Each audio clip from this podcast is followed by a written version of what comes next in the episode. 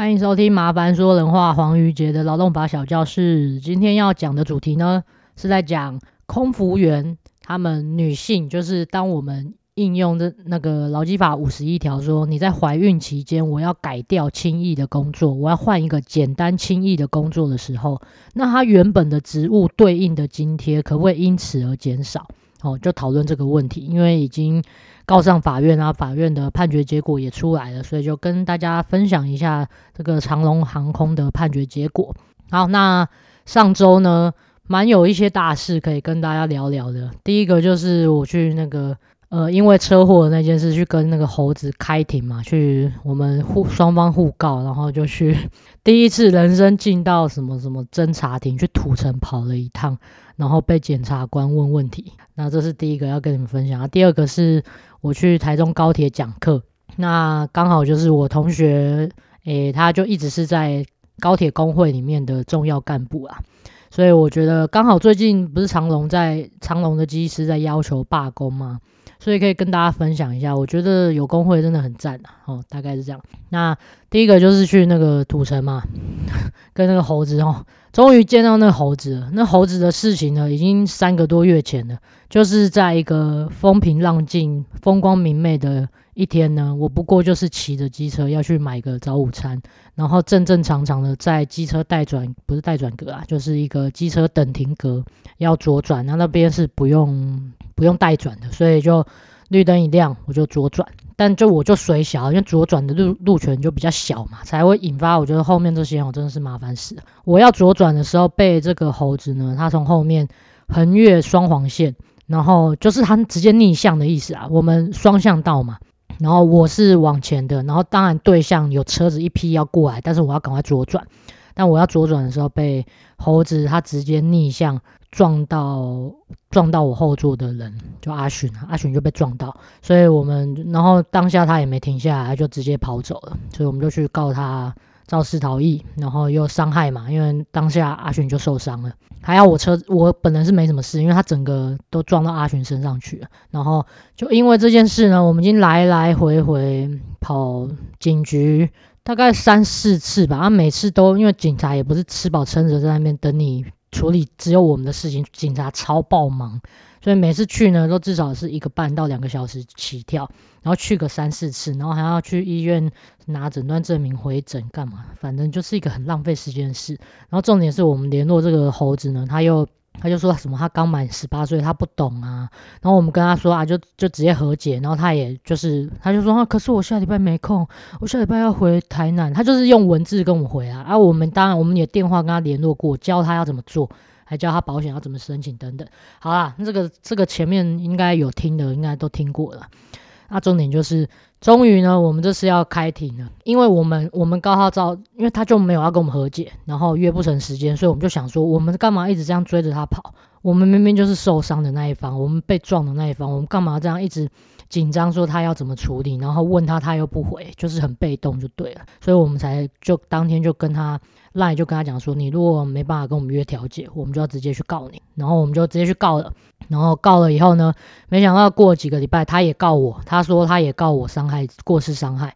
我靠，我真的我就是杀小也没做，我就左转而已，被你撞，然后我还要被告过失伤害啊！你自己撞我，你要受伤是你家的事，我还要被你告，我就觉得这法律不公啊，大人，我真的是靠腰的要死。总之我们就是双方互告，然后去那个侦查庭。本来是期待检察官可不可以把法令的内容跟他讲一下，因为我们自己认识的亲友就是有告诉我们说，这肇事逃逸就是成立啊，因为肇事逃逸就是当下有发生事故，这是第一个。第二个是你离开现场就结束了，你这个肇事逃逸就成立了。那没错啊，他当下就是这样，没错啊，因为他没有停下来查看伤势，然后了解我们要怎么和解，是我们去报警以后，警察去调监视器。查到他的车牌，才循线找到这个人。所以如果警察没找到，那他就是真的消失，诶，那就是肇事逃逸啊。所以本来我们当初在那个和解的电话里面就有也跟他讲过这一段，我们跟他讲了十五分钟的电话。我觉得他我们要收法律咨询咨询费，然后就讲过了，那他还是没有要处理。然后我们本来预期就是可以去检察官那边，他会不会就是会告诉我们说，哎，那这个市政怎么样？结果没有，我觉得我这次的感受没有到非常好。因为去那边侦查，我就好像去医院被转诊的感觉啊。检察官呢，就是把之前警局做过的一连串流程，问你事情怎么发生的经过，每一个人再重复讲一次，然后讲完他就是当一个记录的角色，然后把你的话再记录一次。但这件事呢，我至少已经做过三次了，就是当时报案的时候一次，然后我要告人的时候一次，然后我又被告的时候我又听一次。然后这次再去，嗯、就是地检署已经是第四次。我原本期待会事情有一点进展，但没有，就是检察官依然是一个，诶，记录的角色。我就觉得，嗯，我就就今天没有获得什么。我本来是想说啊，你可不可以把这件事，我们就是有意要和解，我们也不想要浪费司法资源跟我们自己的时间，那那就赶快解决就好了啊。你检检察官，因为他现在就是，也许人家对方就是不懂法令，他。所以他才会想说，我烂命一条还是怎么样？我也不知道他怎么想啊。从头到尾，这个小美眉就没有说出她自己打算怎么处理，都是我们告诉她说，那你要怎么处理？你要不要怎么样？你要不要跟我们和解？你们要怎么样？大概这样，所以才会让我们感受很不好了。然后结果他也没有啊，就直接约调解会，所以又要调解会见。然后调解会呢，我又担心一件事，就是因为那个车祸的初判表上面。虽然那个猴子那边是就是明显，他就写说他有可能违规的项目，第一个是肇事逃逸，所以啊警察也认了。第二个就是他呃逆向，他直接横越双黄线黄双黄线逆向，然后还有另外一个是什么不知道超速还是什么的，反正他有三个过失啊。那我这边呢，因为我是左转，就被抓一个非常小的过失。这个过失我甚至看到那个初判表，我才知道哦，原原来交通规则有这一条。他说左转你要行进至路中央才能左转。你的路权是比直行的人小，所以你不可以提早左转。所以我好像他就是看着监视器认定我可能有这样的过失，所以我有这个。那我就是不太确定说，哎，干啊会不会因为我有一个这么小的过失，所以我还真的被告过失伤人会成立？即便我是被撞的，会不会还他妈的真的成立了？那我靠我靠腰，我也是会有前科的可能，是不是？我就是这样互告，我本来就想要和解结束这一切，然后对，结果。还可能会遇到这这这件事情嘛，所以嗯，对，就要可能你们有有在听的，可以跟我讲讲看，就是这种通常会怎么认定啊？因为我也不太确定。啊，这就是第一件鸟事啊，那就。等待后续的那个调解会，看不知道能不能遇到厉害的调解委员啊？不然我觉得，因为我自己也是调解委员嘛，啊，那个调解委员素质就很不一啊。如果遇到他不太会处理、不太懂这种交通法规，那也是浪费时间啊，就是在喊价而已。所以是希望遇到好的人啊。那对，祝我顺利。那第二件事就是去台中高铁讲课嘛。那高铁呢，因为他们有工会，我真的是奉劝大家，我真的呃，第一个我之前应该就讲过我。很 respect 所有加入工会的任何人，因为你必须在人家的屋檐下，然后成立一个对抗人家屋檐、人家的组织，所以你等于在人家的公司下，然后对面都是你的主管，可是你却成立了工会，要求说我们要怎么样，我们要合理的什么，我们要合理的什么，去帮你们的集体劳工争取争取权益。那你们有搭过高铁吧？应该实质上你们可以很感，我们就结果来论啊。你们应该自己搭高铁是觉得大家员工素质是挺不错的吧？不管是服务你的站务人员，然后可能驾驶你不太会遇到了，然后不管是呃收垃圾的清洁人员，还是什么站务长，还是平常在帮你验票的那些人，应该看起来就是聪聪明聪明。然后我自己感觉是这样，就是聪明、动作快，然后就是嗯，我会觉得这个服务我愿意。花这个钱，因为车厢车车厢干净，然后不会太挤。你就去跟台铁比较就知道了。台铁就是容易有臭味嘛，然后你明明有买票，但是被旁边人挤得要死，人家站位会挤到你的。侵犯到你的空间去，我就觉得那我不愿意花钱在台铁身上了。但是我觉得高铁的工会可能就是有做到这些，他把即便我刚才讲的那些是乘客体验啊，但是我觉得都是有关系的。因为你今天有一个快乐的员工，那他当然会更愿意去服务客人，他服务的品质，因为他的工时可能会比较合理，不会像人家我之前有说过吗？你们有搭过台铁吧？台铁它是适用那个轮班间隔十一改八的，就是他今天下班到明天上班。可以例外被放宽，只要八小时。那八小时的意思就是，你今天晚上六点下班，隔天凌晨两点就可以排你上班了。然后这件事是合法的。那台铁就因为这样有被卖掉，我就觉得你们他妈的怎么会？这个国家怎么会让这么重要的一个攸关人家性命的职位，你让他这样十一改八，轮班间隔十一改八是非常严重的事情。那我觉得高铁它成立的工会就是会跟人家比较不一样，因为他们我去了解他们的内部，他们要的都根本不是劳基法内容，他一定是在往劳基法一定要守法之外，我还要再往上要。比如说他们的呃，如果是要请他们固定加班，一个班次我们通常是正常工时一天八小时嘛，但是有时候需要班次要加班，可能到十小时，那这种加班费，我们平常一一般人不是一点三四、一点六七吗？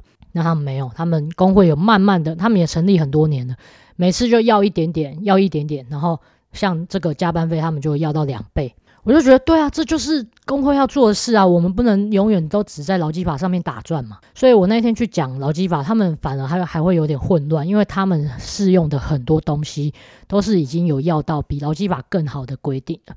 不管是国定假日出勤的薪水，然后你的排班，你要月休几天？月休当然是一定是合法的。然后你们的站务，甚至那个咖啡机要不要？哪里有没有设点？为什么人家？那什么台中站点有咖啡机，要我们高雄的没有，这个都可以去要，因为他们成嗯，他们整间公司为了要上市上柜，然后现在真的有十九个劳资会议。你们知道劳资会议是要按照，如果你每个据点的员工人数有三十个人以上，就应该要分别举办，这个是劳资会议实施办法里面有规定的。那通常呢，我以前看过那一条，我就想说，干怎么可能会有公司做得到？就像就算是像某某以前各地方。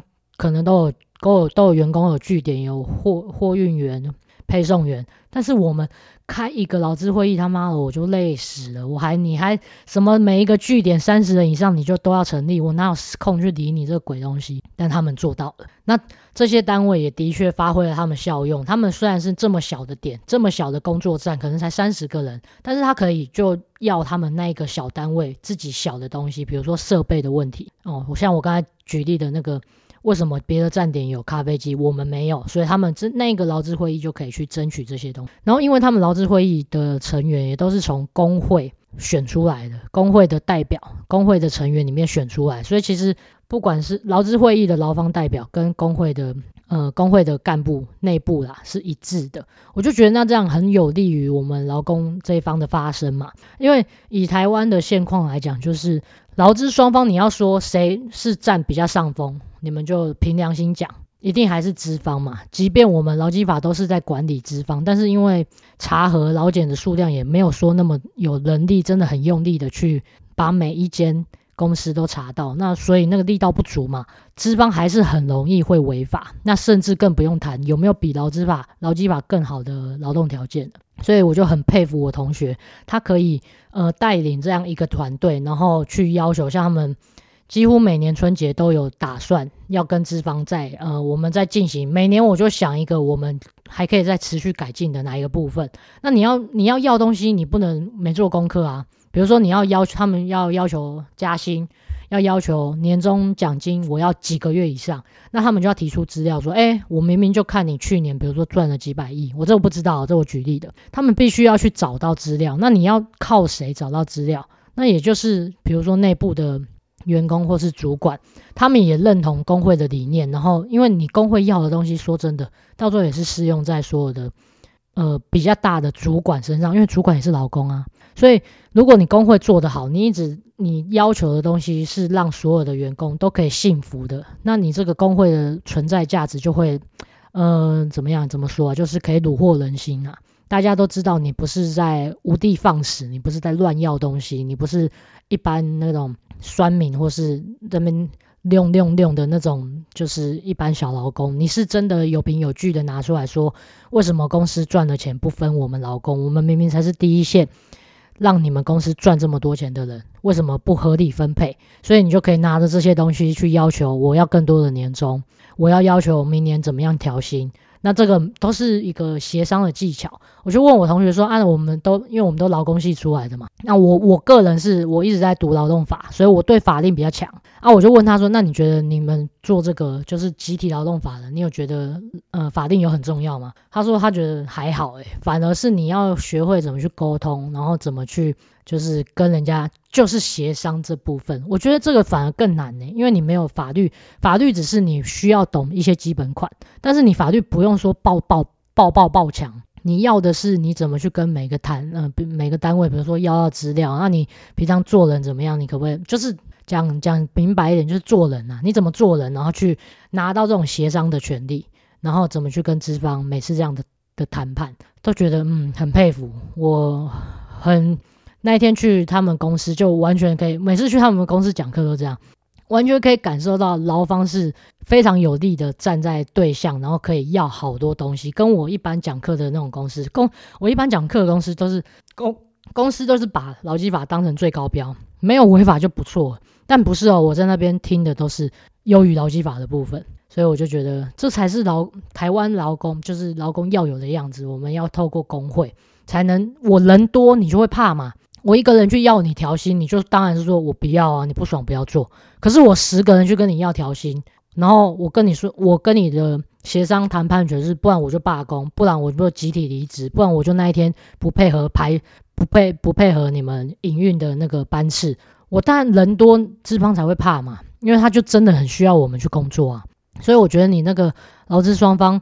可以透过工会去把劳方的地位拉高一点，这是一件在台湾来说是好事啊。不然我觉得劳台湾劳基法真的太太浅了啦，我们连劳基法都做不到。然后，所以我很喜欢看到这些工会的茁壮。虽然我我一直在上课的时候跟他们讲说，干干，如果是我是你们公司人资，我真的是要离职。我觉得你们公司人资年薪要一百万，我都一直这样讲。我说我真的觉得你们烦死人，怎么那么多有的没的问题？我如果是人资，我真的会直接离职啊。因为我当过人资，我也会知道，他们要协商，那就变成你你要协商的内容都是人资的功课啊，人资就要开始往上报告啊，然后要做那个报告给主管那边了解说，说啊，那工会现在要什么，啊，工会拿出来的诉求是什么，不然他们威胁的条件是要什么，就变成你真的要做事做那个行政的，就是人资，所以我就身为人资前人资，我也很能懂他们。就是他们公司一定很恨，也没有啦，也也许不会啦，就是应该会觉得工会很麻烦，是个麻烦角色。但是以我们学劳动法的的一个定位来说，我还是很乐见这样，你一直去要，才会要到更好的。啊，我们资方以资方的立场，最好就是。希望遇到点点都不恭维老公啊，你最好什么一句话都不要坑啊，我给你什么你都签名，你都同意啊，你什么也都觉得啊，有一份工作就好了，我我我我有这个能吃饭吃吃饱温足，我就很很感恩老板了。最好遇到这种老公啊，但是对，好，就讲到这里啊，好，那我们就进来今天的主题哈，今天的主题是要谈那个怀孕嘛哈。我刚才讲过，就是怀孕期间嘛，因为劳基法五十一条，它有规定一条条文哦，就是女性在妊娠的期期间，妊娠期间就是怀孕期间嘛，哈，所以好，我就直接翻译，女性在妊娠期间如果有比较轻易的工作，那女性呢可以去申请改掉，改掉这个工作，改调动至这个工作，这样听懂哦？那这个状况，雇主是不可以拒绝的，而且呢，也不可以减少她的工资。好，五十一条就这样简单一句话。重点就是啊，我可以申请改掉，但是不可以减少我的工资。那我之前有开过一堂叫做女性什么职场的劳动权益啊，就是整理的从生理假、育婴留体、女性改掉，然后甚至哺乳期间的所有有关女性的一堂两小时的课。那那个时候呢，我抓到的判决就是在讨论说，诶，那我这样，比如说我。以这次的长龙航空的案例来说好了，长龙航空它本来就是我是在飞行的空服员，可是我怀孕期间一定医生都是说你不能飞啦，不能怀孕期间不能去在空中工作，所以我一定会改掉成地勤。那这样我相对应原本有的空飞行，我忘记叫什么津贴啊，空服员津贴还是叫，反正就是我原本相对应要当空服员才有的那个职务津贴，可不可以就把它取消掉？可是取消掉的话，刚才条文有说，如果你改掉轻易工作，是不可以减少人家的工资啊。诶，那那这样这个津贴算不算这个法规规定说不可以减少工资的这个工资的范围内？没错，所以我们就聚焦到这个要点，我们这个津贴算不算不得减少其工资的这个范围内？那我之前找到的判决其实都是站在资方那边的。就是说，那本来相对应的津贴，职务津贴本来就是你有做才有，没做就没有嘛。比如说像我们认知的主管加级，你要当主管才有啊。啊，你如果是夜班，夜班津贴，你要真的有做夜班那个时段，因为比较辛苦才给你啊。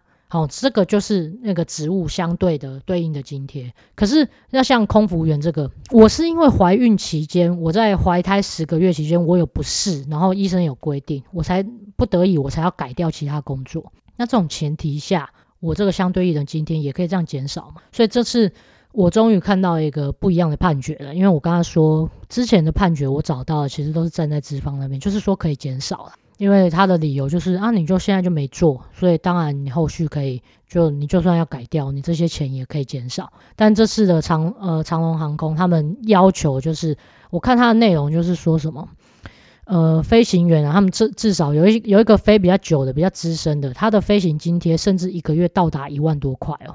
那所以这个飞行那个空服员的这个津贴，他有三千、五千，也有一万多的。所以法官他大概几个逻辑啦。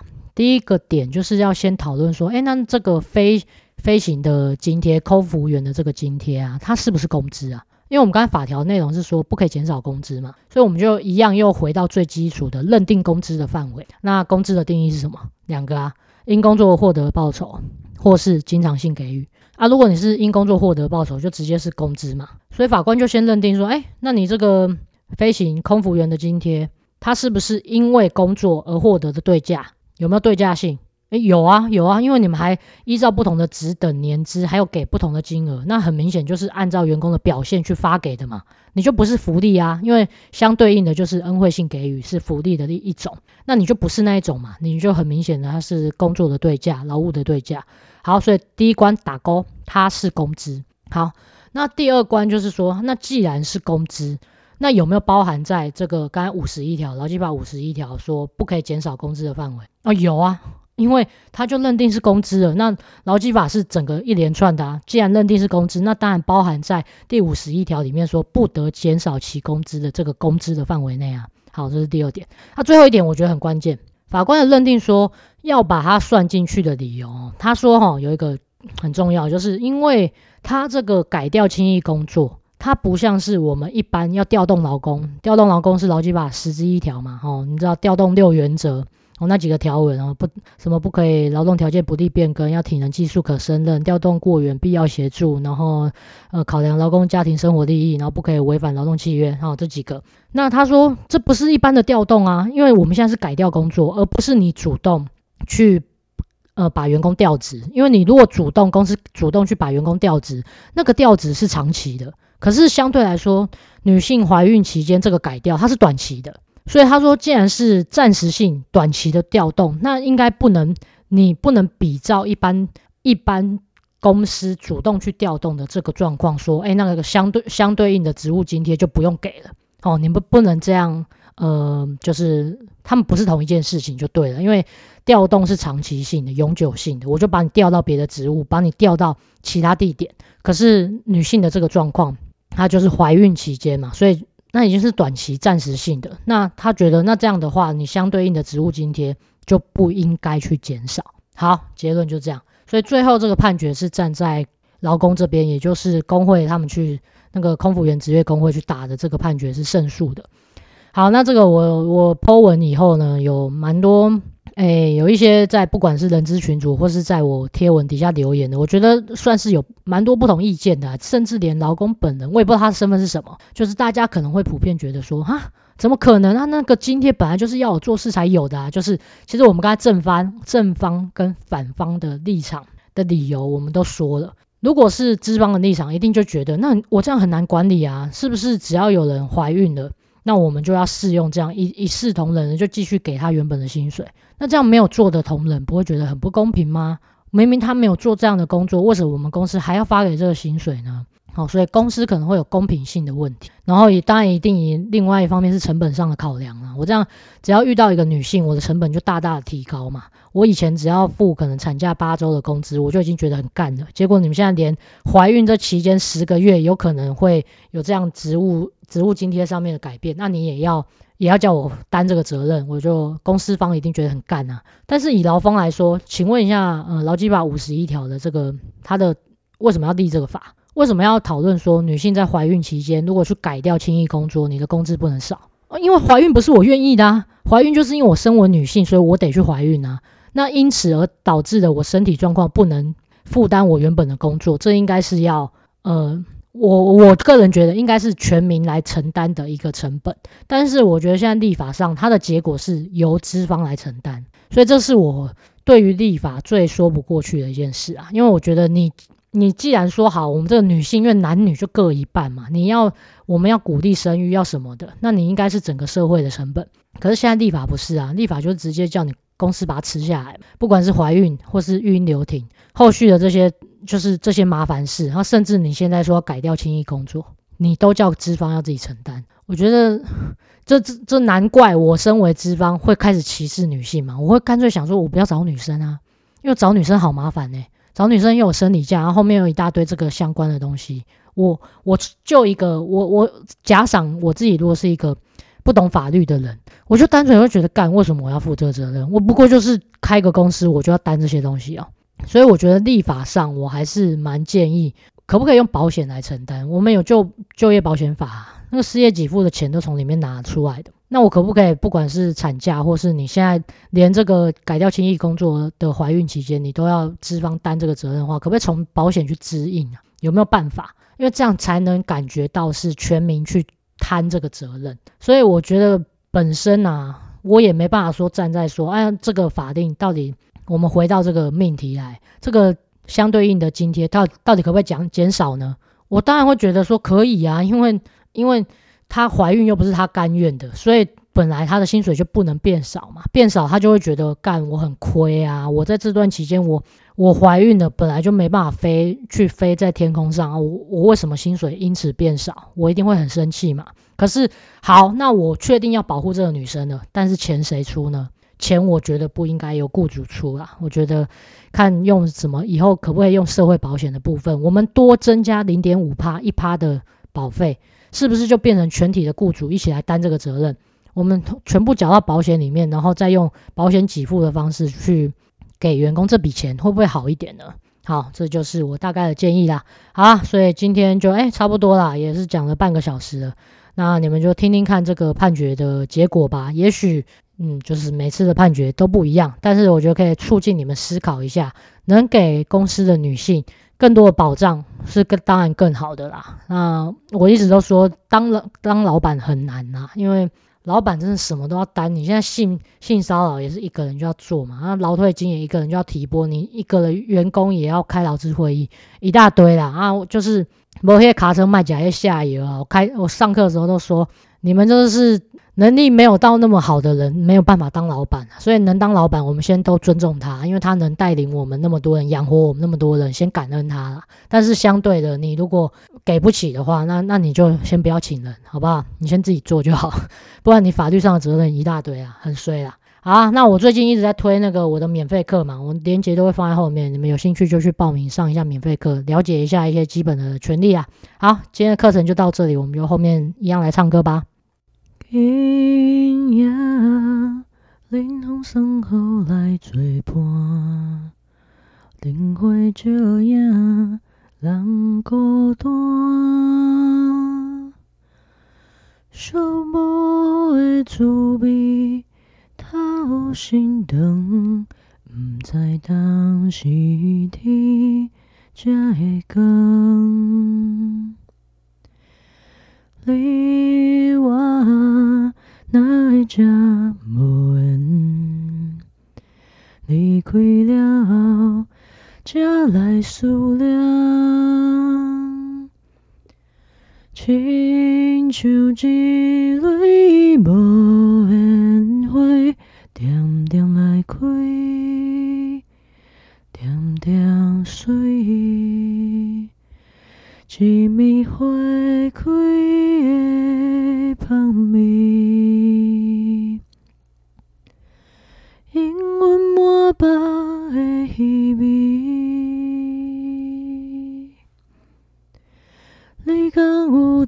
听见花声若落土破碎，是啥人的心肝？